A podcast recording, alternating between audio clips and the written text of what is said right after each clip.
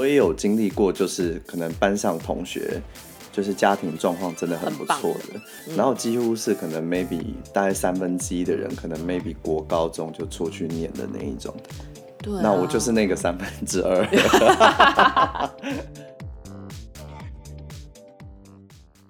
欢迎收听《闺房命事》，我是 Jasper，我是马缇娜。我们今天呢要来讨论一个比较特殊的议题，就是学区宅。为什么它是特殊的议题？因为我觉得这部分呢，哎，我我不确定说大家在就特殊族族群才会才会。注意的，就是有一些有一些案件会把说可能啊临近什么学区啊什么这些，就当成它非常大的卖点这样子。哦，对，对，就是变成是说它可能是一个呃房地产上面的一个加分项目这样子。嗯嗯嗯。对，但是就是今天我们就是来讨论一下说学区宅这件事情到底有没有这么重要。我觉得这个、这个议题就是一个假议题，也不能，就是应该说，你说出我的心声了吗？因为对你来说，应该说对很呃对单身族群来说，嗯、这根本就不是一个议题啊。就是你在上面就算写一个什么双学区、什么明星宅什么的，嗯、明星学区宅，根本对我来说根本就不干的事。对，然后如果什么，然后走路到捷运站什么二十分钟。对，这种对，就可能就不会选这样子，整个冷掉这样子。对啊，可是那那如果即使这样，你还会支持吗？不是，因为学区，我我老实说，嗯、我以前从来没有思考过这个问题。嗯。那现在是因为我小孩，就我觉得这一集又有点像是个人经验分享的概念。嗯。因为呃，反正我小孩现在四岁嘛，四岁是什么？幼稚园小班。小班。嗯。对。那以前我从来都没有想说哦，学区宅有多就了不起啊，或什么的。嗯、然后因为我自己住在新北市，嗯、我也不会特别觉得呃新北市的国小怎么了，因为我是这样好好的长大了，就我自己觉得我也是好好长大了，所以我又觉得国小什么那开心就好啊什么的。国小班就真的是开心就好啊。对，可是呢，嗯，妈妈就是一个很奇怪的生物，嗯、就是。就突然有一天，我就突然觉得说，哎、欸，这好像是个事，就觉得哎，嗯，对哦，好像是个事 哦，觉得是不是应该要来注重一下这样子？对，应该说，因为我自己就是身边的一些朋友，嗯，呃，有当然是有些人本来就家从小家庭富裕嘛，嗯、就是可能从私立国小就是、嗯、呃私立幼稚园就开始念啦，嗯、然后什么、嗯嗯、一路到大都是那种同学们都是家里。就是还不错这样子，嗯，就是很不错的那一种。嗯，那也有我就是在 戏子结交的一些朋友，嗯，我们从小就是开开心心的长大，嗯，就从来没有想过什么有的没的。那我我觉得妈妈吼就是这样，她会她会把自己以前小时候没有得到的东西，希望把这些希望把这资源全部灌给小孩，灌给小孩。对，就是如果是自己因，因为自己没有达到这件事，所以把预期加到小孩身上吗？这是一个我们今天要讨论那么沉重的议题。没有没有，应该是说你自己会觉得说啊，我、嗯、我从小就这样长大，好像也挺不赖的这样。嗯。但是我仔细思考了一下，嗯，我觉得我在这些细致人里面算是挺优秀的。就是我们现在是真有广告，是不是？不是 就是应该是说。我自己老坦白讲啦，呃、坦白讲，因为我自己是我自己是住在汐止嘛，所以才可以这样讲。如果我是台北市的，我就不能这样讲。嗯、但我从小在汐止长大，嗯、所以我觉得资源还是有差。嗯、然后你要讲的非常势利，嗯、就是其实，在有些人的耳里听起来会讨人厌的，嗯、是可能你呃同学或者是邻居的，我就讲素质有点太过分。应该说家庭的状态背景也是有差，呃，家庭的一个财务状况来说，对，不得不说，就是这这个就是摊开来的事实，就是本来就真的会有城乡差距。嗯，那我小时候自己其实超级讨厌天龙国的人，就是住在天龙国旁边不是吗？因为我就住在天龙国旁边，所以我念高中的时候，我可能会遇到一些天龙国的人。哦，然后我就会觉得天龙国人都是就是对地地理真的都不是很好。就，我就觉得你们这些没见过世面的人都不知道，比如说都不知道苗栗在哪里，都不知道台中在哪里，什么台中是南部，屁啦，就是我就会生气。但是不得不说，我就是到现在这个年纪，然后再突然看回头回过头看到我自己的小孩的时候，嗯，还是会觉得，如果你有什么东西的话，你有能力，你希望给他。比较好的那个状况，这样子。对。对，就是这刚刚前面的五分钟，大概就是一个，就像是妈妈的 confession，妈妈的 confession。我自己是觉得，因为我自己是有，嗯，我自己从应该说，我从小到大的一个就学经历来说，我也有经历过，就是可能班上同学，就是家庭状况真的很不错的，的嗯、然后几乎是可能 maybe 大概三分之一的人，可能 maybe 国高中就出去念的那一种。对、啊，那我就是那个三分之二。可是，然后我也有到说，maybe 可能是呃到呃那个学校，可是就是嗯、呃，你会发现那个财力状况会真的是差很多的那种。就是你说班上真的是小康的那种家庭来说，真的是真的是一半以内。我真的是小时候都以为我们家是小康。没，你不是啊，就是你，你不是啊 反正就是，反正就是，就是我我有，就是我有，我有同时接触到，就是两个差异性很大的一个学校这样子。但是我后来觉得，当然我觉得环境会影响一个人的发展，这个是这个是必然的。嗯，但是我觉得，我觉得这这件事其实有些人听会很刺耳，嗯、可是嗯。嗯嗯就是好像事实上就是这样，嗯、但是我一直我一直站在是一种，就是我觉得教育这件事情应该是家长也要有某程度上的参与，不能完全的丢给学校这件事情。嗯、是啦，可是好，对啊，不是不 开始有被骂的感觉。没有没有，可是没有没有没有没有没有没有，也不是说大家就是就是就是完全不参与或怎么样，就是我到后来觉得。呃，如果如果这个如果这个学校对于小孩子的可以提供给小孩子很好的教育环境的话，我就觉得，哎，Why not 也不错啊。嗯。可是我觉得，假设如果是为了这件事情而去花了很多钱，以至于影响到你们其他的生活，或者是说有一些家长他可能会去为了说，哎，让小孩子念那个学校。然后导致说他可能在往后接送上，或者是小孩通勤上都非常的不方便的话，就是要花很多时间的话，我就觉得这样子就是有值得吗？会不会有一点得不偿失的感觉？我觉得像你讲的那个状态，可能呃、家长就会对小孩有更多的期待，对啊，就导致小孩压力很大，也是有可能。因为你想想看，假设如果他就是真的是到那边，然后。你看，如果家长也没办法及时接，或者是说他回家也很麻烦，需要人家接的话，那他就是可能放学后去安亲班，或者是什么后面的什么补习班之类的。Oh. 就是这也是一件，我后来想想是一件，嗯，虽然我以前也有曾经过过这段日子，然后我也我也不是说怨怨我爸妈或怎么样的，oh. 可是我觉得就是再选的话，我就觉得，哎、欸，要是如果学校跟家里的。就是在通勤上，或者说我可以自己回家，或者这件 这件事情不再是这么困难的话，我就觉得，哎、欸，那这样是不是我可以找回一些其他以往习？没有，你想太多了。你知道为什么吗？嗯，因为我虽然我住在戏子，但是我从小是去安亲班啊。没有，这个真的有一个，嗯，嗯我觉得是现在大家都是通常是双薪家庭，嗯，那双薪家庭的情况。我跟你讲，要五点下班真的太困难。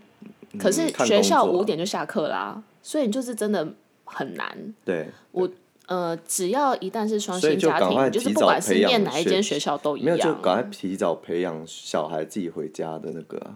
哦，可是问题是你太小的，好像不能自己在家、啊。他就算可以自己回家也不行啊，你小一、小二、小三都不行啊。是吗？对啊，我记得是什么十二岁是哎，不是十二岁，六岁以下，几岁以下不能自己一个人在家哎、欸。六岁以下，可是他他小一小二就六岁以上了，不是吗？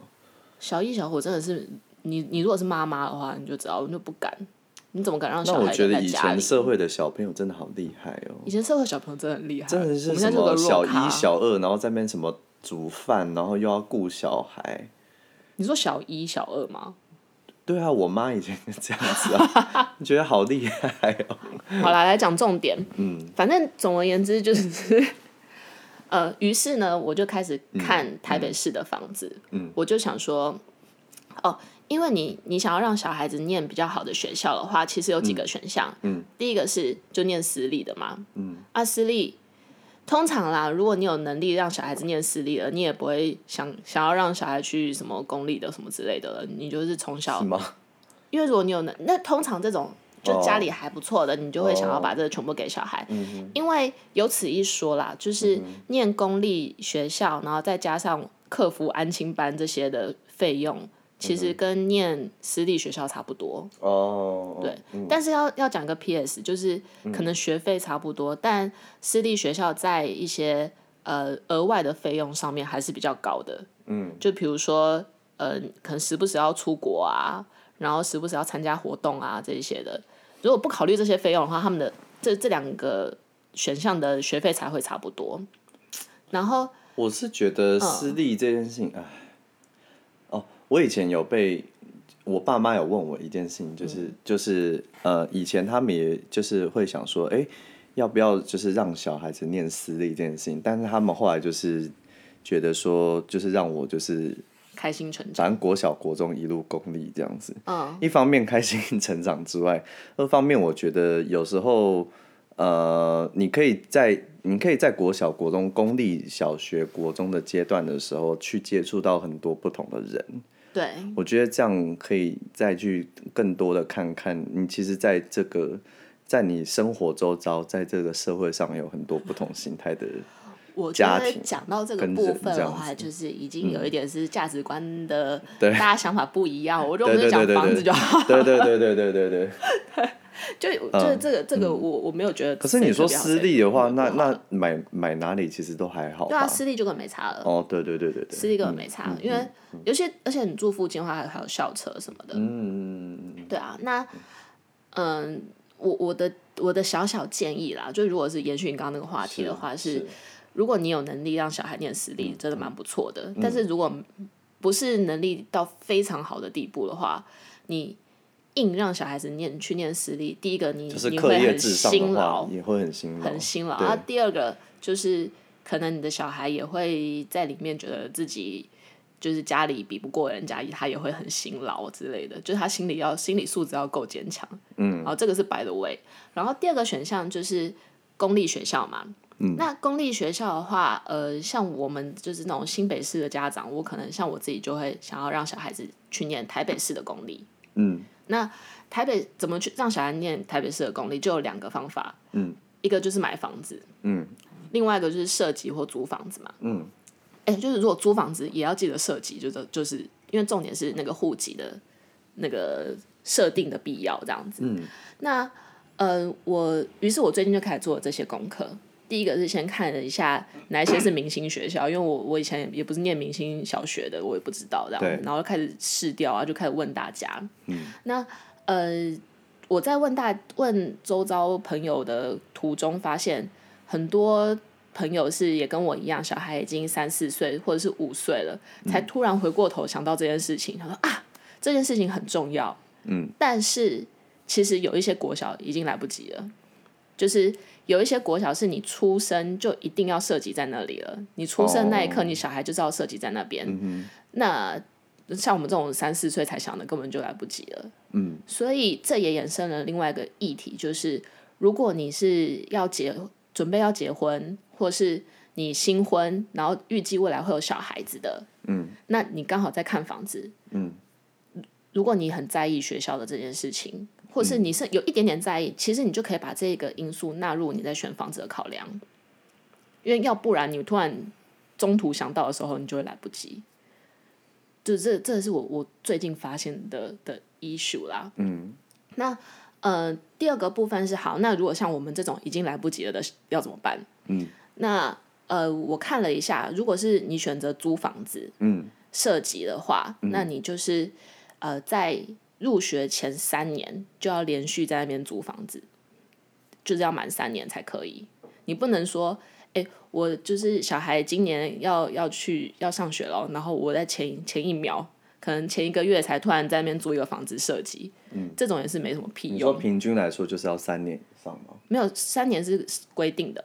啊，嗯，就啊，对啊，就你可以上网看一下，三年是必要的，所以。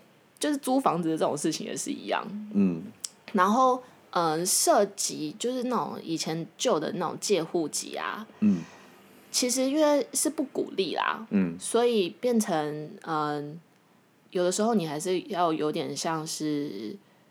呃，你要有，你要证明你有住在那里，嗯哼，对不对？那这个证明他哦，现在是需要证明的，就是你要居住，你有居住事实，其实就是看他有没有去家访，哦，有没有要看你是不是，哦，对不对？懂，对，就是你你如果比较衰的话或什么的，那还有另外一种，说居住地跟户籍地一定要一模一样吗？没有没有，你本来就可以，对啊，本来就可以不一样，不是吗？呃，你说居住地跟户籍地，对啊，呃。因为我刚刚讲的是额满学校，嗯 oh. 就是如果额满学校它是会审查，嗯，有一些是会审查的。嗯，那审查的话，你有没有居住事实，这就是重点。然后他也会看你涉及的时间的长短。哦，那因为就现在比较严，是不是？呃，就是如果是额满学校的话，就是大家可以上网查什么那种台北市额满学校。嗯，那那种就是我刚刚讲的其中一个，就是你。他是额满到你一定要，他就会看你涉及的时间，嗯，那就是涉及到你要就是出生之前就在那边，嗯，这样。那有一些是呃，反正假设说我这个学校要收两百人好了，嗯，然后来报名的或者有在有符合资格的有设户籍的就是四百人，嗯，他就会开始看啊，就是谁第一个设计比较久，嗯，然后再就是有居住事实。Oh. 然后再就是你租房子租比较久，就是就是开始一个个比嘛，因为你还要减掉一半的人，嗯嗯，对啊，那呃有要借户籍的话，可能要有一个比较小心的部分，就是第一个好像他现在是会呃不让，就你要借，你要你要爸爸妈妈跟小孩一起去那边设计，嗯，对，不能说小孩一个人独居在那边，嗯，那再来就是呃。如果有时候你本来想说好，你在你在你朋友家，然后借户籍在他家，那嗯、呃，你就是可能有一种状况是会被认定是出租，嗯，对不对？你要证明你不是你你没有你要你没有出租，就是你不是租房子哦，不然你如果一旦被认定是出租的话，他可能会有那个税的问题，税的问题，嗯，对对对，所以呃，借户籍给别人。呃，别人设的话也是要稍微注意这个部分。那其实就是，反正总总都有方法的啦。嗯。然后，可是就这件事并没有想象中的这么困难，没有那么困难，但是、嗯、还是要注意一下，就是注意，然后以及认真的做功课。嗯，对，因为那个涉及的时间连几月几号那些都是要看好的。嗯嗯嗯。对对对，那种也是蛮恐怖。嗯。那。呃，另外是像另外一种，就是像我这种，嗯，因为我不想要，因为借户籍，其实你没有真的住在那里嘛，嗯，那你要在那边租房子租满三年，我现在也没有想要在那边租房子的意思，嗯，而且满三年，我小孩其实加三七岁，其实也来不及了，嗯，那呃，有一种是，然后所以我应该说我不想要，啊，我现在箭在弦上，然后可是我又不想要接送。我又不想要每天为了小孩子在台北市上学，然后我那边接来接去，就像你刚刚讲的接来接去的问题。对啊。对啊。那我也希望我的小孩跟他的朋友们，嗯，是都住在同一区的。对，哎，对，我觉得这是很重要，哎。对啊，我不想要他下课之后大家说，哎，我们来去 Jasper 家玩，说我不行哎，我就是等一下我妈来接我，我要回家。我好像从小到大都不是，就是反正就是同学都不是在我居住附近哎。那我就会就会很孤单，不是吗？孤单啊。对啊，因为像我小时候就是会下课，然后去朋友家玩嘛。嗯、因为我妈、嗯、爸妈不会那么早回家，可能就去他家玩，嗯、然后玩到他们回家之后再把我接走这样。嗯、那我想要希望我的小孩也可以是这样子的的状态。对。所以我就开始看房子。嗯。就想说，那不然我来买个房子好了。你可以啊。但是很难。因为有没有买不起的房子。呃，就是。有买不起的价格。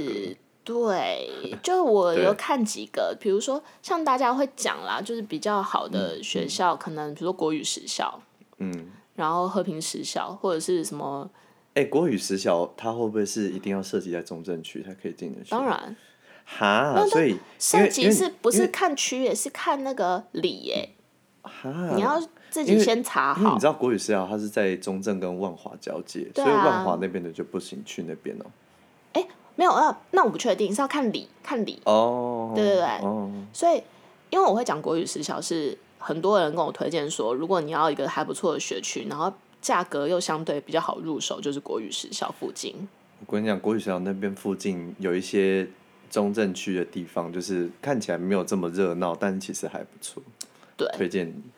可我那跟我跟那也不够熟，嗯，你就去那边看一看。其实那边生活环境还不错。对，那和平实小也是一个还不错的。嗯。然后，呃，我我自己觉得大安区那几个都都好难哦，因为，嗯，因为大家要想哦，上面比如说那个金华金金华街、金华或是什么金华国小啊这一些的，很多学区宅，青铁界很多学区宅。对。可是他们的那个学区宅。你如果总价很便宜的，都是只让人拿来设计的，因为你要跟你小朋友住在一个小套房里面，我自己觉得很很也没有不行啊。可是问题是小孩子会长大啊，你你现在可能还可以跟小孩睡在同一张床上，但他小学三年级他还想要跟你跟你睡在同一张床上吗？对啊。而且这样子你你就没有办法带你爸爸妈妈，就是所谓的帮手阿公阿嬷们来，嗯，嗯，所以我自己觉得。那种设计宅，嗯、那种十平的什么，嗯、就是给人家那种六七百万给人家设计的，嗯、它实际上真的是只有设计的功能而已。嗯、你要在那边居住，真的是会，嗯，实际上生活品质不会太好。嗯、然后，因为你是小套房，小孩子要念书什么，直接在书桌要放可以前三年那边，然后你真的是进去的时候就立马搬走，应该也是可以。那你就会有一样的问题啊。哦。你有一个接送的问题啊，你有一个接送的问题啊，对，这就是延伸。所以像我现在在在看的，就是最好是有两房，嗯，然后又可以符合学区的，嗯，啊，基本上你现在是在跟重重重屋主喊话吗？没有，所以我觉得就是大家在选购学区宅的时候，你自己要思考一下你的模式啦，你有没有办法跟你的小孩，你接受睡在一个小套房里面？哎，我跟你讲。怎样？我们家松山国小这边还不错。我所以你要救我。然后，然后这个，然后这个大小你应该 OK 吧？不是，我就是想说，如果买一个房子，然后只有一只有一间房间，然后我跟我小孩，我真的是觉得就是我不是很尬啊，可以分两边睡啊。然后小孩如果找小找朋友来，这边吵死了，就是这样 对啊，然后嗯，所以。我不知道啦，就是看大家很在意的是什么事情这样子。嗯嗯那嗯嗯嗯，念念念念那个额满须审查的国小哈，就是比如说敦化国小、金华国小、新生国小、公馆国小、古亭国小这些。然后新生，我记得好像就是我刚刚讲的，你要在出生的时候就秒秒就在那边了。反正就是建议大家可以去网络上多多看一下这个讯息。假设你如果很介意的话，只是就是你今天有有给大家先大概有个方向，就是除了买房以外，你也可以透过租房的方式，只是就是要三年嘛。对啊，嗯，我觉得三年真的哇，很久欸，就是嗯呃，我我今天最重要的重点，嗯，刚刚前面都有讲废话，但是反正最这里面最重要的重点是要及早规划。及早规划，就是你在，嗯，你还在怀孕的时候，嗯，或者是你决定你要怀孕的时候，你就要想这件事情了。这样会不会加深大家的恐慌啊？就是没办法。好啦，希望大家就是 寻找学区宅顺利之余呢，就是也希望大家的小朋友未来都健健康康、快快乐乐的长大。